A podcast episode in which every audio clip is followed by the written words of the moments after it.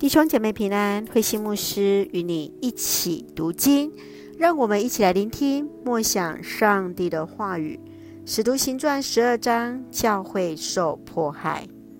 使徒行传十二章记载，基督的福音在外邦人当中传播，希律亚基帕一世不再容忍之下，开始对基督徒迫害，造成雅各被杀，彼得再次被囚，天使。将彼得从监狱中救出，而后当希律不再将荣耀归给上帝时，主的使者就让希律被虫所咬死。在此，巴拿巴和扫罗完成在耶路撒冷的服事，继续回到安提阿教会。让我们一起来看这段经文与默想，请我们一起来看十二章十一节。这时候，彼得才明白过来，就说：“现在我知道这是真的。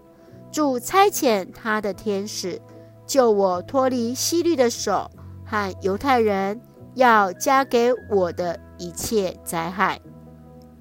希律安基帕一世为了要讨好犹太人，特意去迫害教会，门徒雅各被杀。”彼得被关进监狱，门徒们一同聚集在约翰、马可的母亲玛利亚的家中祷告。在此同时，彼得经历了上帝的带领，让他手上的锁链断开，监狱的门自动打开，逃离了监狱。他回到信徒的当中。继续热心地宣扬基督的福音，门徒们的生命见证了上帝的道继续扩展，日渐兴旺。利克胡哲曾说：“我生命中唯一的恐惧是忘记神在以前如何带领我。”亲爱的弟兄姐妹，你如何面对因信仰而带来的伤害与苦难？你认为基督徒要如何在困境中依然能够见证主名呢？愿主帮助我们，不忘上帝一直与我们同行。一起用十二章二十四节作为我们的金句：上帝的道继续扩展，日渐兴旺。一起用这段经文来祷告。亲爱的天父上帝，谢谢主，让我们从主的话语重新得力。